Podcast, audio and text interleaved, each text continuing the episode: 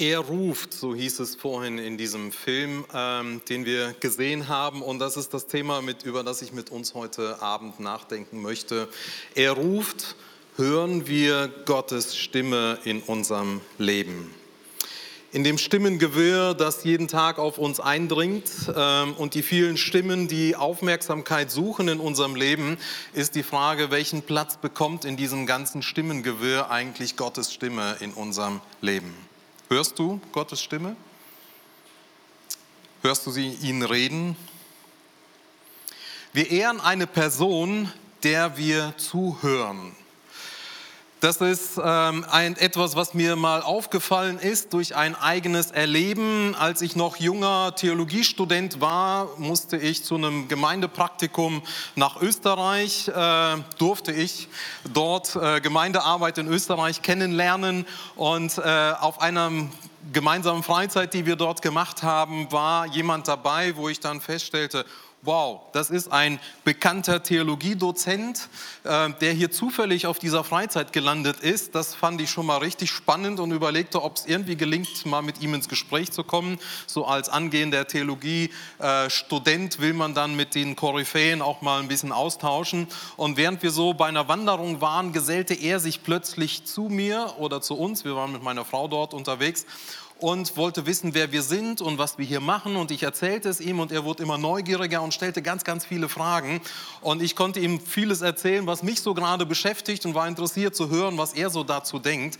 Und äh, mir ist nach diesem Gespräch bewusst geworden, wow, es tut so gut, wenn jemand, ähm, zu dem du aufschaust, sich Zeit für dich nimmt, dir zuhört. Ich habe das als eine unheimliche Ehre empfunden, dass er sich für mich und meine Situation Zeit genommen hat. Wir ehren einen Menschen, wir ehren einen Menschen, indem wir ihm zuhören, indem wir ihm unsere Aufmerksamkeit schenken, indem wir Nachfragen, aufmerksames Zuhören ist nicht einfach nur leise sein, sondern aufmerksames Zuhören ist, ich will wissen, was dich beschäftigt. Ich will hören, was in deinem Leben so geschieht. Den Stimmen, und das ist ein zweiter Gedanke, mit dem ich einsteigen möchte, den Stimmen, denen ich zuhöre, denen gebe ich auch Macht über mein Leben. Ist ein zweiter Punkt, der mir irgendwann aufgefallen ist wir hören ja ganz unterschiedlichen Stimmen zu. Manchen bewusst, manchen unbewusst, manche drängen in unser Leben hinein und suchen gewaltsam den, ähm, äh, den Kontakt in unser Leben hinein. Aber ähm, den Stimmen, denen wir zuhören, geben wir am Ende Macht. Wenn ich gewisse News mir immer wieder anhöre, so haben sie Macht über mein Denken, haben sie Macht über mein Leben. Wenn ich gewissen Menschen immer wieder zuhöre, die mir immer die gleichen Stories erzählen, ähm, gebe ich ihnen Macht über mein Leben. Sie beeinflussen auch meine Stimmung, auch mein Denken, weil ich gebe ihnen Raum mit dem, was sie mir dort erzählen. Und wenn das Themen sind, die nicht gut sind, ähm, dann wird das mein Leben beeinflussen dann wird das meine Situation beeinflussen. Den Stimmen, denen ich zuhöre, gebe ich Macht über mein Leben. In der Philosophie spricht man davon, dass wir als Menschen hörende Wesen sind. Wem ich zuhöre, dem gehöre ich auch. Dem gebe ich Macht. Sind es die Stimmen, in deinem Leben, denen du zuhörst und denen du Macht geben möchtest über dein Leben? Ich will an der Stelle mal eine kurze Nebenbemerkung machen, die ich bei uns in der Gemeinde nicht tue. Ich verwende in meinen Predigten immer gerne das rhetorische Du. Ähm, damit möchte ich niemandem von euch zu nahe treten. Ähm, wir können nachher gerne beim Sie weiterreden, aber in meinen Predigten tue ich das und selbst wenn ich mich sehr anstrengen würde, würde ich immer wieder ins Du verfallen, weil mir es wichtig ist, ähm, dass das bei uns persönlich irgendwie ankommt. Ähm, das, was einen Nachfolger von Jesus kennzeichnet, ist nicht so sehr, was er tut, ist auch nicht so sehr, was er sagt sondern was er hört. In Johannes Kapitel 10, Verse 27 und 28 heißt es, meine Schafe hören auf mich, sie, ich kenne sie und sie folgen mir, ich gebe ihnen das ewige Leben und sie werden niemals umkommen, niemand kann sie mir aus den Händen reißen.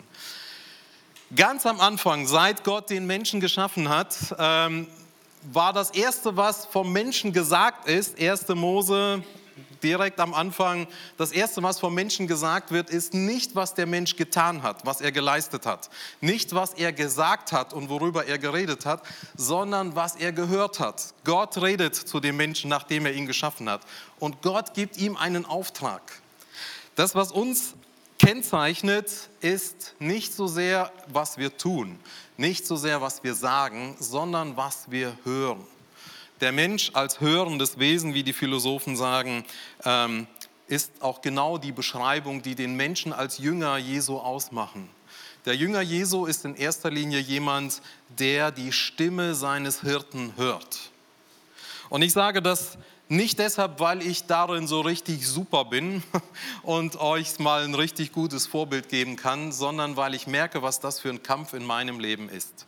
Als Pastor bin ich es gewohnt zu reden und äh, denke eigentlich immer, dass ähm, meine Stimme jeder hören sollte und dass das total toll ist. Ähm, und ich immer wieder merken muss, es ist nicht das, was du sagst, was das Entscheidende ist, sondern eigentlich das, was du hörst. Darauf kommt es in deinem Leben an.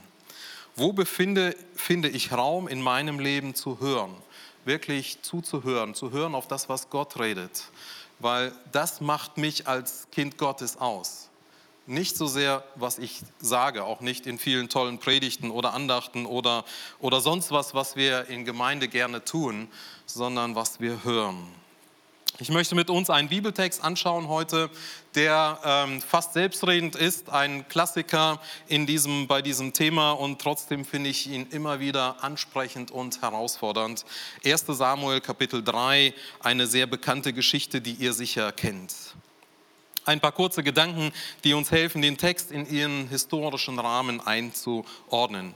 Das Volk Israel wurde durch ein mächtiges und dramatisches Eingreifen Gottes aus der Sklaverei in Ägypten heraus befreit. Und jetzt waren sie 40 Jahre unterwegs in der Wüste, die bekannte Wüstenwanderung, und sind jetzt im Land ihrer Träume angekommen.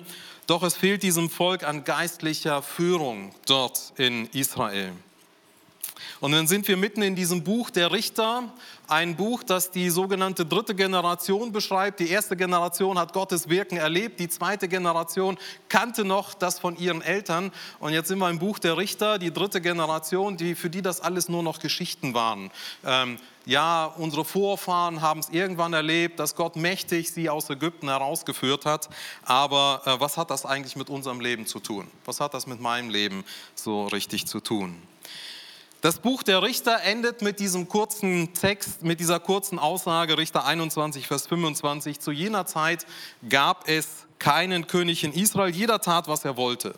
Manche würden sagen, das ist der Zustand maximaler Freiheit, das, wenn ich in das Buch der Richter hineinschaue, eigentlich das Gegenteil ist.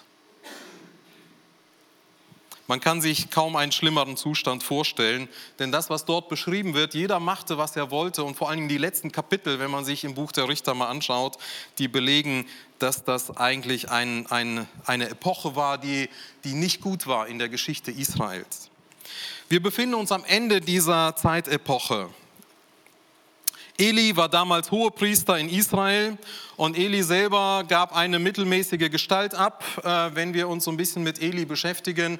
Und ähm, in diese Situation hinein, die nicht sehr gut war dort in Israel und auch, auch im, im Hause Elis als Hohepriester nicht sehr gut war, kommt der kleine Samuel hinein. Ähm, Samuel, dem, wo seine Mutter geschworen hat, Gott, wenn du mir einen Sohn schenkst, werde ich ihn dir weihen. Und jetzt kommt Samuel in diese Situation hinein und lebt dort mit Eli äh, zusammen. In dieser Zeit passiert dieses, äh, geschieht dieses Ereignis, das wir, in das wir jetzt miteinander hineinschauen wollen. Ich lese aus 1 Samuel Kapitel 3 und ihr könnt äh, den Text hinter mir mitverfolgen. Ich werde ähm, immer wieder abschnittsweise aus diesem, aus diesem Text lesen und den einen oder, Gedanken mit, mit uns, einen oder anderen Gedanken mit uns teilen. Der junge Samuel half Eli beim Priesterdienst. Und dann kommt ein Satz in der Bibel, den ich fast den traurigsten Satz der Bibel finde, ähm, der die Situation damals so am Ende der Richterzeit sehr fassend, ähm, praktisch prägnant zusammenfasst. In jener Zeit kam es nur noch selten vor, dass der Herr zu einem Menschen sprach und ihm etwas offenbarte. Eli war fast erblindet. Eines Nachts schlief er an seinem gewohnten Platz und auch Samuel schlief im Heiligtum ganz in der Nähe der Bundeslade. Die Lampe im Heiligtum brannte noch. Wir befinden uns ähm, hier ist vom Heiligtum die Rede, in der, in der Luther-Übersetzung ist vom Tempel die Rede. Ähm, genau genommen war es die Stiftshütte, die in dieser Zeit äh, in Israel das Heiligtum bildete, wo das Volk Israel die Möglichkeit hatte, hinzugehen, Vergebung zugesprochen zu bekommen im Opfer und Gott zu hören, wie er, wie er redet. Ähm, das war die Situation dort in, ähm, in Israel. Wir waren ähm, vor einigen Jahren in Israel und ich weiß nicht, wer von euch hat vorhin gesehen, es gibt eine Reise nach Israel hier, die angeboten wird. Ist das richtig? Also, keine Ahnung, ob die Stiftshütte noch in der Wüste Timna steht. Ähm, damals stand sie, als ich dort war, in der Wüste Timna und es war möglich, sich die Stiftshütte in sagen wir, originalgetreu, wie man sich sie vorgestellt, vorstellen kann, Größe zu begehen, also reinzugehen und sich das mal vorzustellen, wie das aussah. Ich fand das extrem spannend, äh, dass man irgendwie mal eine Vorstellung hat, wie sah das eigentlich damals aus. Und wenn man so das Zelt sieht, so äh, diese, die Stiftshütte mit den, mit den, ähm, mit den ja, Decken, die da drüber gespannt sind. So kann man sich rechts und links vorstellen, dass da Räume entstehen. Räume, die gerne genutzt werden, um Dinge abzulegen und zu lagern. Und ähm, wenn es hier heißt, dass der Eli schlief und Samuel schlief ganz in der Nähe der Bundeslade. So kann man sich das äh, sehr gut praktisch in einem dieser Räume vorstellen, die so durch diese, durch diese gespannten Zeltdecken entstanden ist. Also wirklich, es trennte ihn nur diese goldene Bretterwand, ähm, vergoldete Bretterwand von dem Allerheiligsten, von der Stiftshütte, die daneben stand. Und ich finde einen interessanten Satz hier als Nebenbemerkung die Lampe brannte noch im Heiligtum. Keine Ahnung, wie er das gesehen hat dort, weil er hat nicht im Heiligtum geschlafen, sondern daneben. Ähm, womöglich waren die Bretter nicht ganz dicht, sodass da ein wenig Licht von dem siebenarmigen Leuchter, der dort drin stand, wir sehen ihn hier links auf dem Bild, den siebenarmigen Leuchter, dass, dass da ein wenig Licht noch nach außen drang. Und wenn es heißt, die Lampe brannte noch, dann hat das eigentlich die Bewandtnis, dass die Lampe am Abend angezündet wurde und sie die ganze Nacht durchbrannte. Und wenn es heißt, sie brannte noch, dann befinden wir uns bei der Tageszeit gegen Morgen, also kurz vor Sonnenaufgang. Die Lampe ist kurz davor zu erlöschen. Ähm, das heißt, wenn sie noch brannte, ist, geht, bricht gleich der Morgen an, denn dieser siebenarmige Leuchter ist am Tag nicht, ein, nicht angewiesen, nicht, er leuchtete am Tag nicht. Das ist in etwa die Zeit, in der wir uns befinden. Und das ist der Moment, den Gott nutzt, um in das Leben von Samuel hineinzureden. Ich bin bei Vers 4. Da rief der Herr Samuel. Ja, antwortete der Junge, lief schnell zu Eli und sagte, hier bin ich, du hast mich gerufen. Nein, sagte Eli, ich habe nicht gerufen. Geh wieder schlafen. Samuel ging und legte sich wieder hin. Noch einmal rief der Herr Samuel und wieder stand der Junge auf, ging zu Eli und sagte, hier bin ich, du hast mich gerufen. Wir befinden uns ähm, gegen Morgen. Der Samuel hört eine Stimme, ganz eindeutig seinen Namen, der gerufen wird. Und er fragt sich, wer ruft hier? Und er versucht das bei Eli herauszubekommen. Aber Eli weist jede Schuld von sich. Ich habe dich nicht gerufen. Das Ganze passiert in dieser äh, Situation zweimal. Und dann kommt ein Satz in der Bibel, der wieder sehr prägnant ist. Und dieser Satz ließ mich wieder erneut aufhören äh, aufhorchen. Vers 7. Samuel wusste noch nicht, dass, der, dass es der Herr war, denn er hatte seine Stimme noch nie gehört. Der Mensch war seit einiger Zeit am Zentrum ähm, gewesen, wo Gott redet, am Heiligtum. Dort, wo man miteinander auf Gott gehört hat, wo man Gott die Opfer dargebracht hat, dort, wo, wo Gott redet. Dort, wo man denkt, hier ist eigentlich nur eine Aufgabe, auf Gott zu hören. Und Samuel befindet sich dort im Heiligtum, schläft im Heiligtum direkt neben der Bundeslade, aber er hat Gottes Stimme noch nie gehört. Und es irritiert ihn plötzlich, das Reden Gottes zu hören.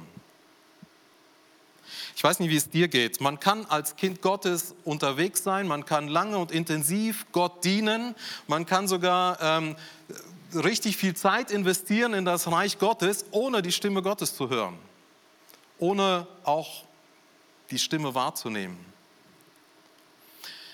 Habe ich beim letzten Mal, als ich hier war, ähm, durfte ich schon mal kurz andeuten, dass das vor mittlerweile jetzt 13 Jahren ähm, zwölf Jahren, ähm, ich eine Phase in meinem Leben hatte, in der ich so eine Art Burnout hatte und eine ziemlich lange Zeit auch krankgeschrieben gewesen bin. Und das war eine Zeit, in der sich ganz viel in meinem Leben neu sortiert hat, in der sich ganz vieles neu sortieren durfte. Es war eine Zeit, in der ich festgestellt habe, ähm, dass ich ganz, ganz viel über Gott geredet habe, dass ich ganz viel für Gott getan habe, aber nur ganz, ganz wenig auf Gott gehört habe. Dass dieser Satz, der hier in Vers 7 steht, mein Leben damals sehr gut gekennzeichnet hätte. Ähm, ich war sehr aktiv und ähm, aber wie Gottes Stimme sich anhört, war eine, eine Sache, die mir nicht so wirklich bekannt war. Wie hört sich eigentlich es an, wenn Gott in unser Leben hineinredet?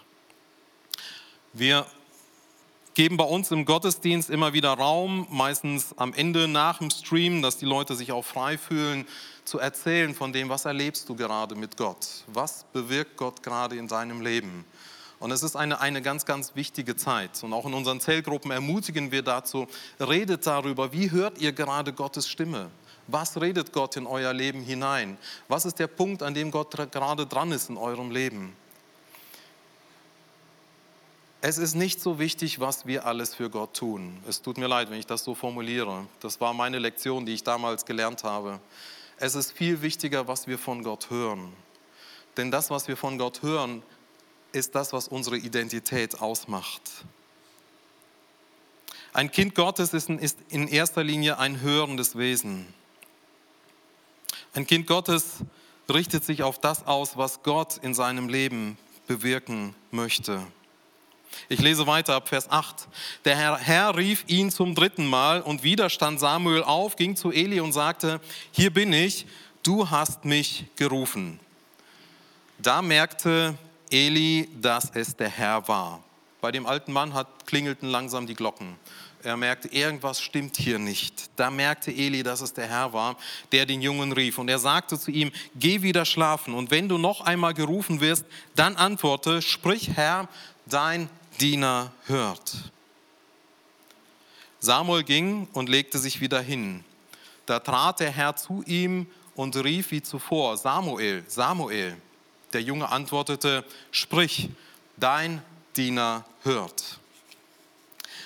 Das ist die Aussage, die ein Kind Gottes kennzeichnet. Sprich, Herr, ich möchte hören. Wann hast du das letzte Mal das aktiv zu Gott so gesagt? Gott, hier bin ich, rede, ich möchte auf dich hören.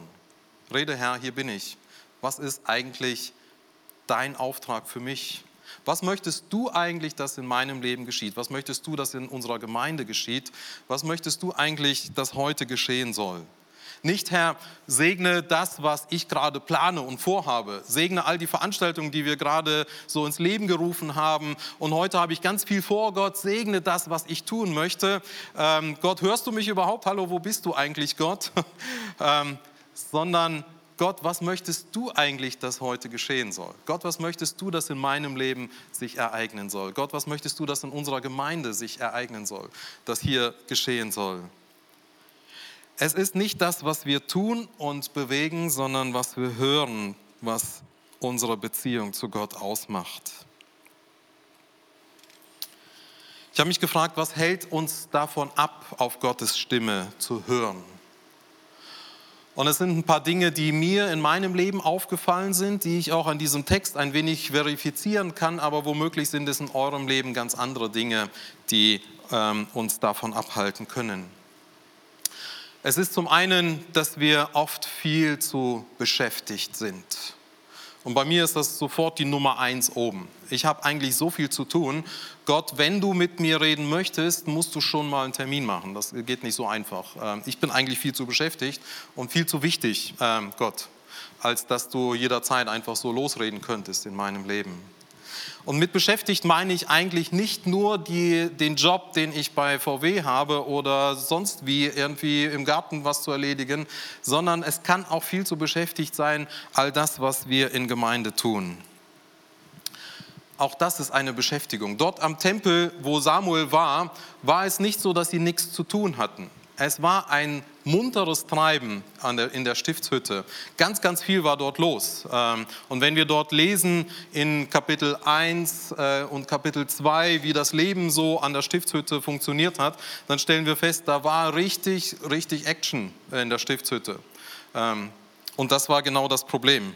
Ähm, es war viel zu viel in ihrem Leben los, als dass sie einfach mal die Ruhe fanden, auf Gott zu hören. Am Ende der Nacht, erst so gegen Morgen, und das finde ich eigentlich ganz symptomatisch, erst so gegen Morgen, die Lampe brennt noch in, im Allerheiligsten, also es ist noch nicht, die Sonne ist noch nicht aufgegangen. Das ist der Zeitpunkt, wo Gott denkt, okay, jetzt vielleicht, ich probiere es mal. Ich probiere es mal, ob er mich hört. Ähm, weil am Rennen im Laufe des Tages hat Samuel ihn wohl kaum hören können. Auch bei mir ist es oft so, und ich kann das gut verifizieren, ist es oft so, dass ich nachts wach werde, weil verschiedene Gedanken mir durch den Kopf gehen und plötzlich höre ich Dinge, die Gott bewegen möchte, die Gott wichtig sind.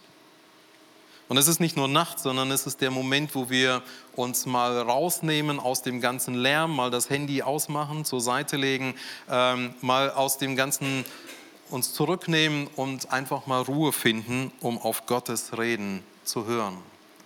Ein zweiter Punkt, der mir in meinem Leben aufgefallen ist, dass man ähm, keine Erwartungen hat oder ähm, dass man gar nicht mehr damit rechnet, dass Gott eigentlich in unser Leben hineinredet.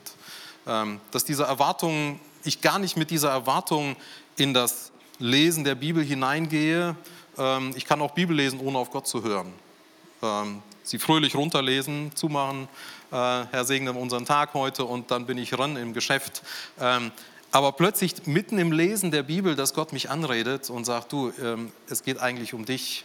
Ähm, wir haben heute Morgen bei uns das Abendmahl gefeiert im Gottesdienst und nachher haben wir uns mit jemandem unterhalten und er sagte, Mensch, ich hätte so Lust beim nächsten Mal, wenn wir das Abendmahl miteinander feiern, mal eine eine, einen Dialog vor das Abendmahl zu schalten, ähm, wo wir einfach mal ähm, mit Gott ins Gespräch kommen. Gott, was ist eigentlich deine Idee von dieser ganzen Geschichte? Ähm, mal nicht nur Brot und, und Kelch zu sich zu nehmen, sondern mal Gott zu fragen, Gott, was ist eigentlich deine, deine Gedanken dahinter? Der Gedanke, der da, den er da geäußert hat, ist, auf Gott zu hören. Nicht nur eine Handlung zu vollziehen, sondern in dieser Handlung auf Gott zu hören. Das Dritte ist, dass wir viel zu abgelenkt sind. Ähm, und da muss ich nichts Neues sagen. Äh, das Handy ist omnipräsent, ähm, Ablenkung ist omnipräsent. Es gibt eigentlich kaum Zeiten, in denen wir wirklich Ruhe haben in unserem Leben. In denen es wirklich mal stille wird in unserem Leben. Das auszuhalten, einfach mal zehn Minuten aus dem Fenster zu gucken und nichts zu tun, einfach nichts zu tun. Dass überhaupt mal eine Situation entsteht, in der ein Hören möglich ist. Ähm, ich weiß nicht, wie es euch damit geht, mir fällt das unheimlich schwer. Ähm, das das kriege ich fast gar nicht hin. Und ein vierter Punkt, und ihr könntet diese Liste sicher auch ähm, endlos ergänzen mit euren Punkten. Ein vierter Punkt, der mir aufgefallen ist, dass man eigene Vorstellungen davon hat, wie Gott reden sollte. Und diese eigenen Vorstellungen sind so konkret, dass ich äh, ihm gar nicht Raum gebe, auf eine Weise zu reden, wie er in, in meinem Leben reden möchte. Ähm, das kann vielleicht dadurch aussehen, dass ich sage, Herr, du darfst reden in mein Leben durch die Tageslosung. Äh, das ist der Ort, wo ich dein Reden erwarte. Aber Gott möchte vielleicht ganz anders zu mir reden. Und manchmal sehr, sehr unerwartet. Ähm, manchmal hat er zu mir durch das geredet, was meine Kinder gesagt haben. Ähm, wo ich jetzt gar nicht gedacht habe, dass Gott auf dieser Weise mit dieser Stimme in mein Leben hineinredet. Aber ich habe manches Reden Gottes durch das, was meine Kinder mir gespiegelt haben, gehört, wo sie mir deutlich gemacht haben, okay, ähm, hier muss ich nochmal neu nachdenken. Es gab eine Situation, in der wir bei Tisch saßen zu Hause und meine Frau, die hat ähm, äh, bei Tisch dort was holen wollen und während sie etwas holte, stieß sie gegen das Wasserglas, es kippte um, alles war, das Glas war kaputt, das Wasser war überall und ähm, und ich sprang auf in dem Moment und rannte in die Küche, um Lappen zu holen und einen Feger und um das wegzumachen und sauber zu machen. Und mein kleiner Sohn, der war damals noch so, der guckte mich ganz entsetzt an und sagte, Papa, du musst jetzt schimpfen. Und ich dachte, wieso muss ich jetzt schimpfen? Und dann wurde mir klar, natürlich, wenn ihm das passiert wäre, hätte ich sofort mit nichts, ich wäre nicht aufgesprungen, hätte den Lappen geholt, sondern ich hätte zuerst mal gesagt, kannst du nicht einmal aufpassen? Warum musst du eigentlich immer, oh, ähm, wenn ihm das passiert wäre, wäre mir der Kragen geplatzt. Als meiner Frau das passiert ist, habe ich überhaupt keinen Ton gesagt, sondern bin losgegangen, um das Problem zu lösen. Und er kriegte die, in seiner Welt passte was nicht zusammen. Und mir wurde bewusst, Gott, das hast du jetzt geredet in mein Leben. Wie gehst du eigentlich mit deinen Kindern um? Ähm, wie denkst du, dass wenn ihm das passiert, dass er das mit Absicht umgeschmissen hat, das Glas? Das war mir klar, dass meine Frau das nicht mit Absicht gemacht hat, deshalb wollte ich das Problem lösen. Aber bei ihm hätte ich sofort erstmal, warum eigentlich? In dem Moment wurde mir klar, hier redet Gott jetzt in, deine, in dein Leben hinein. Und hör jetzt ganz genau hin. Wie verhältst du dich eigentlich sonst ähm, anderen gegenüber? Eigene Vorstellungen. In meine, in meine Vorstellung passte das nicht so richtig, dass Gott auf diese Weise mein, in mein Leben hineinredet, aber es war sein Weg, wie ich plötzlich, plötzlich wach wurde. Ich möchte zum Abschluss eines, äh, kannst du die nächste Folie mal einblenden, ähm, eine Situation aus der Bibel nochmal aufgreifen, die mich in dem Zusammenhang auch neu sehr bewegt hat. Ähm, der König äh, Salomo ist auf den Thron gekommen und womöglich ist euch diese Geschichte äh, vertraut. Der König Salomo ist auf den Thron gekommen und ist am Anfang seiner Regierungszeit und Salomo bekommt das, was wir uns alle in unserem Leben wünschen, nämlich eine Situation, in der Gott zu uns kommt und sagt, du hast einen Wunsch frei. Wünsch dir, was du willst. Und ich glaube, wenn, ähm, wenn ähm, der Chef von VW zu mir kommen würde und sagen würde, du hast einen Wunsch frei, wünsch dir, was du willst. Mir würden zwei, drei Sachen einfallen. Ähm, ich glaube, ähm, wenn äh, Bill Gates zu mir käme und sagen würde, du hast einen Wunsch frei, ich habe Kohle ohne Ende. Wünsch dir, was du willst. Ich wüsste sofort ein paar Sachen, die mir einfallen. Und jetzt kommt nicht Bill Gates, sondern der Schöpfer des Universums, der Herr von allem, kommt zu Salomo und sagt, Salomo, du hast einen Wunsch frei. Was willst du? Was wünschst du dir? Und mich beeindruckt, was Salomo an der Stelle sagt, äh, zutiefst, weil es mich auch ein Stück beschämt. Ähm, weil ich hätte sofort so viele Wünsche, ähm, die, die ganz anderer Natur wären, die so ganz intuitiv bei mir kämen. Das, was Salomo hier äußert, ist, schenke mir, Herr, ein Herz, das auf deine Weisung hört, damit ich dein Volk leiten und gerechtes Urteil sprechen kann. Schenke mir ein Herz, das auf deine Weisung hört. Schenke mir ein hörendes Herz, Herr. Das ist das, was ich am aller, allermeisten brauche. Wenn ich irgendeinen Wunsch frei habe, Gott, dann möchte ich eigentlich, dass das in mein Leben hineinkommt. Schenke du mir, Herr, ein hörendes Herz. Zum Abschluss eine kurze Situation und damit komme ich dann zum Schluss. Ähm, ich bin in, wir waren, bevor wir nach Wolfsburg kamen, in Dresden äh, einige Jahre im pastoralen Dienst und da war ich mit meiner Frau einkaufen in der Stadt, in einem großen Einkaufszentrum und in diesem Einkaufszentrum äh, war richtig Wuling, also ganz, ganz viele Menschen, die rein und raus gingen. Wir waren gerade dabei, uns durch die Massen, durch diese schmalen Ausgangstüren wieder nach außen zu bewegen und der Boden war so ein Marmorboden und in, ähm, in dem Moment, als wir so gerade uns drängten, ein Riesenkrach dort, äh, zigtausend Menschen, die da sich da durch die Stadt bewegen, in diesem Moment ist jemandem ein Euro runtergefallen. Ähm, und dieses Klirren eines Euros auf dem Marmorboden, der dort in diesem Einkaufszentrum war, führte dazu, dass ich mich reflexartig umgedreht habe. Und in dem Moment wurde mir bewusst, alle Menschen um mich herum drehten sich reflexartig um. Warum? Nicht, weil dieses Geräusch so laut war, sondern weil unsere Ohren darauf ähm, geschult sind, den Klang einer Geldmünze zu hören. Unsere Ohren sind da ganz fein geschult. Achtet mal drauf. Wenn euch ein, ein 10-Cent-Stück runterfällt, ihr merkt das sofort. Weil dieses feine Geräusch einer Geldmünze, da sind wir, ist unser Ohr ganz, ganz fein, unheimlich sensibel. Woher kommt das? Weil wir den Wert einer Münze kennen und wissen, hey, der Euro kann mir noch nützlich sein, spätestens beim nächsten Wagen, den ich beim Kaufland holen muss, ähm, kann er irgendwie nützlich sein. Also guck mal, wo der liegt und heb den wieder auf. Ähm, sonst würden wir einfach weitergehen, wenn wir das für wertlos achten würden.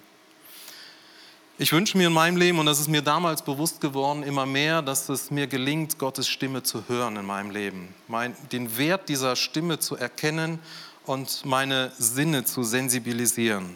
Ich wünsche mir ein hörendes Herz, das auf Gottes Weisung hört. Amen.